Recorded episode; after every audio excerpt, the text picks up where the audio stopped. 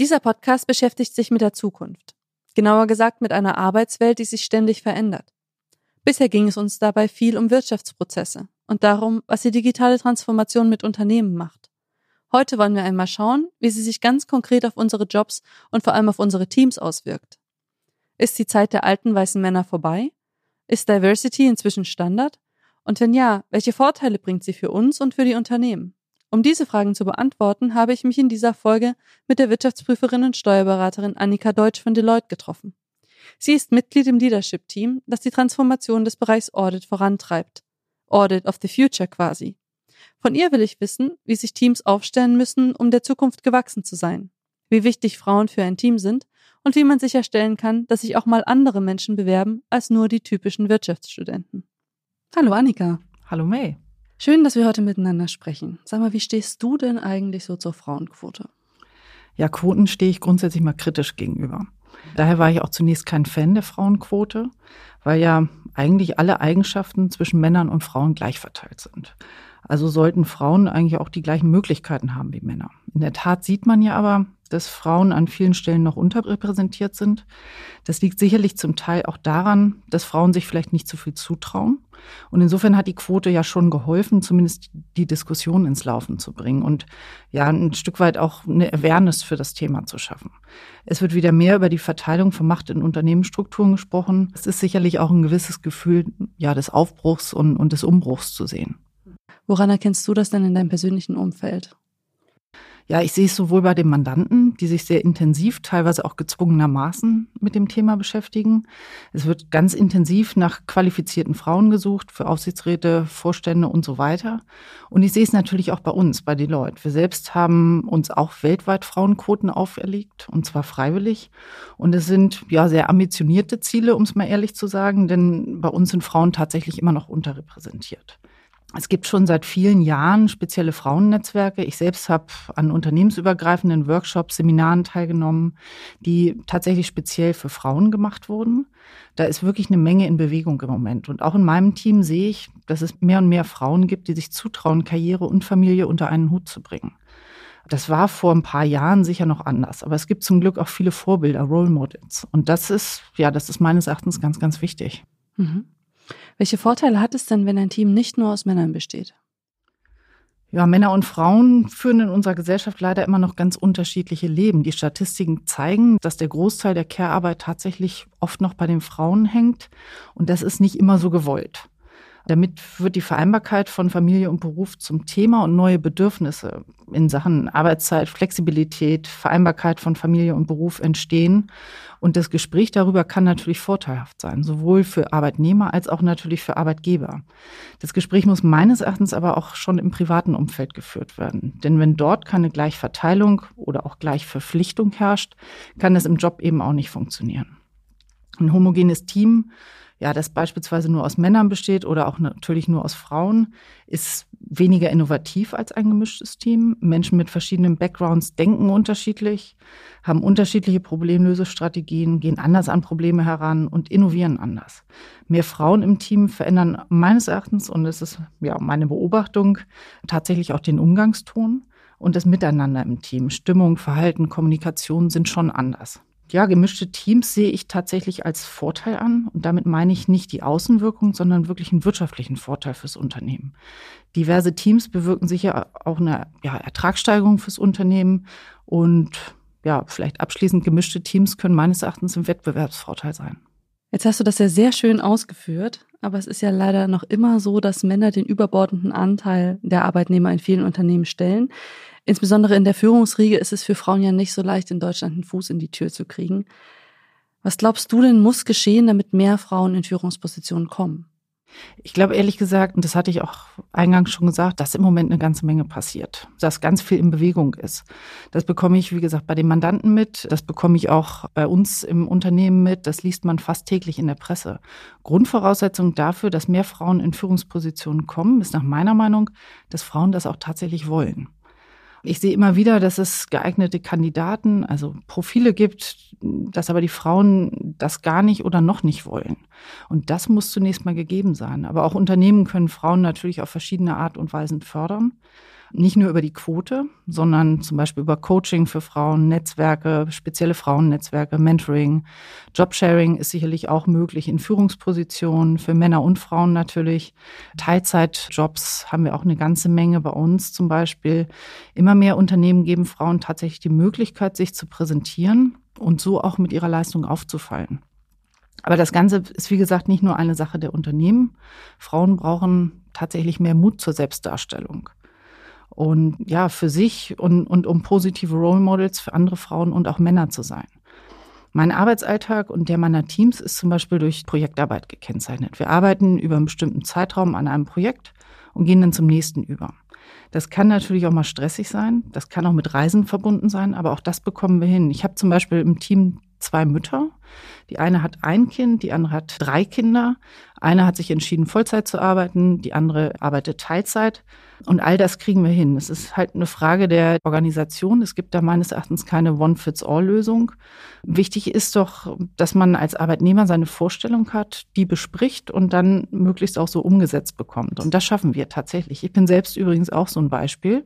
Ich bin selbst Mutter und versuche hier mit gutem Beispiel voranzugehen und das Thema Flexibilität ja auch voranzutreiben und damit auch mehr Frauen die Möglichkeit zu geben, sich weiterzuentwickeln. Ich glaube, wir können noch so viele theoretische Modelle entwickeln. Das wird nicht viel nutzen, wenn keiner es vormacht. Und da kenne ich tatsächlich eine ganze Menge von Beispielen. Übrigens auch bei Männern. Nun betrifft das Thema Diversity ja nicht nur Frauen. Also der typische DAX-Vorstand ist beispielsweise männlich, westdeutsch, hetero, ist irgendwann in den 60er Jahren geboren. Diese Beschreibung schließt ja sehr viele Menschen in Deutschland aus, nicht nur Frauen. Ja, das stimmt. Ich glaube, das ist gerade in Deutschland so gewachsen. Wenn wir, weiß nicht, nach Skandinavien gucken oder USA, sieht das tatsächlich anders aus. Wir werden das auch nicht mit einer Quote von heute auf morgen ändern können. Das braucht Zeit und, und vor allen Dingen auch Akzeptanz. Wichtig ist, dass man da aber schon auf niedriger Ebene anfängt und nicht nur in der Kategorie DAX-Vorstand denkt. Das ist extrem wichtig, dass wir hier vom Berufsbeginn direkt das Thema Diversity auf dem Zettel haben. Wie machst du das ganz konkret in deinem Team? Ja, in meinem Team besteht ja ein ganz ausgeglichenes Geschlechterverhältnis. Ich habe mit Menschen mit Migrationshintergrund zu tun, die sind bei mir im Team. Ich achte bei der Besetzung überhaupt nicht auf sexuelle Präferenzen. Wir können uns auch nicht nur darauf verlassen, dass das ja nach und nach irgendwie über einen Generationenwechsel rauswächst. Ich glaube, das müssen wir aktiv angehen, das Thema. Und ja, strukturelle Probleme bei der Neubesetzung müssen wir schon mitdenken und offen sein für ganz unterschiedliche Menschen. Gerade das macht ja auch ein Team aus, in dem sich teilweise ganz unterschiedliche Menschen sehr gut ergänzen können. Ich bin da aber ganz zuversichtlich, dass wir in die richtige Richtung gehen, weil ich sehe, wie es bei uns ist und wie es auch bei anderen Unternehmen läuft und weil ich sehe, dass auch die Vorstände in Deutschland immer jünger werden und SAP macht ja nun auch die erste Frau zur Vorstandsvorsitzenden. Es geht also voran. Merkst du denn ganz persönlich, dass dein so divers aufgestelltes Team, wie du es eben beschrieben hast, bessere Arbeit macht? Ja, dazu muss ich vielleicht noch mal kurz erklären, wie meine Arbeit als Wirtschaftsprüferin aussieht. Wir sind ja Dienstleister und arbeiten in der Regel bei Mandanten vor Ort für ein paar Wochen mit einem Team von ja, unterschiedliche Größe, drei bis zwanzig Leute, oft auf engstem Raum in einem Prüferzimmer, dass man sich selbst vielleicht anders einrichten würde, als der Mandant es für einen tut. Und da prüfen wir die Abschlüsse. Das heißt, wir sind viel mit Datenauswertungen beschäftigt, versuchen zu verstehen, wie die Zahlen in die Abschlüsse kommen. Und dazu brauchen wir vor allem Prozessverständnis. Wir müssen verstehen, zum Beispiel bei einem Hersteller von Stiften, welcher Prozess am Ende zu einem Umsatz führt. Und das haben wir früher durch Befragung und Beobachtung gemacht. Das machen wir heute sehr digital. Das heißt, anhand der von den einzelnen Usern im System hinterlassenen Spuren. Und das ist total spannend. In diesen Situationen, also bei dieser Projektarbeit, ist natürlich Diversity ganz wichtig. Ähm, das Team muss gut zusammenpassen, die müssen sich ergänzen, die müssen sich miteinander wohlfühlen. Wir müssen uns aufeinander verlassen können. Und ich glaube, gerade dieses Thema Vertrauen ist ganz, ganz wichtig. Und darum achte ich bereits im Bewerbungsprozess darauf, dass der Mensch, der mir gegenüber sitzt, tatsächlich auch in mein Team passt. Es geht nicht nur um Qualifikation und persönliche Sympathie, sondern tatsächlich darum, ob der Mensch auch zu den anderen im Team passt. Ich meine, dass sich alle gut ergänzen. Das heißt, ich möchte nicht in einem Team von zehn Leuten sitzen, die alle gleich sind. Gerade die Unterschiede, fachlich und persönlich, verschiedene Stärken, Schwächen, all das muss ich einfach ergänzen, damit wir ein optimales Ergebnis erzielen. Wenn da alle gleich denken und gleich handeln, kommen wir einfach nicht voran. Beim Einstellungsprozess achte ich daher darauf, dass sich die Person auch in gewisser Weise von den Kollegen unterscheidet. Einerseits natürlich in Sachen Persönlichkeit. Wenn wir zum Beispiel ja eine Gruppe von vielen Alpha-Menschen haben, dann ist das meines Erachtens nicht gut. Die sind dann mehr damit beschäftigt, sich selbst darzustellen. Wir brauchen auch Personen, die ja integrativ sind, Leute, die eher etwas vorantreiben wollen, aber auch denjenigen, der sagt, Vorsicht, lass uns noch mal überlegen, nicht ganz so schnell.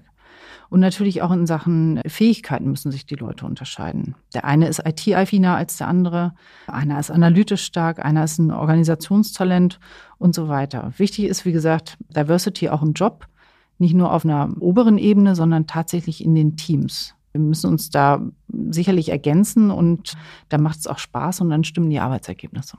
Meinst du denn, dass diese Diversity, die du eben beschrieben hast, sogar zum Einstellungskriterium werden kann? Also glaubst du, dass sich der Einstellungsprozess in Zukunft dahingehend verändern wird? Ja, das hoffe ich. Und ich meine auch, dass das bei vielen Unternehmen tatsächlich jetzt schon der Fall ist.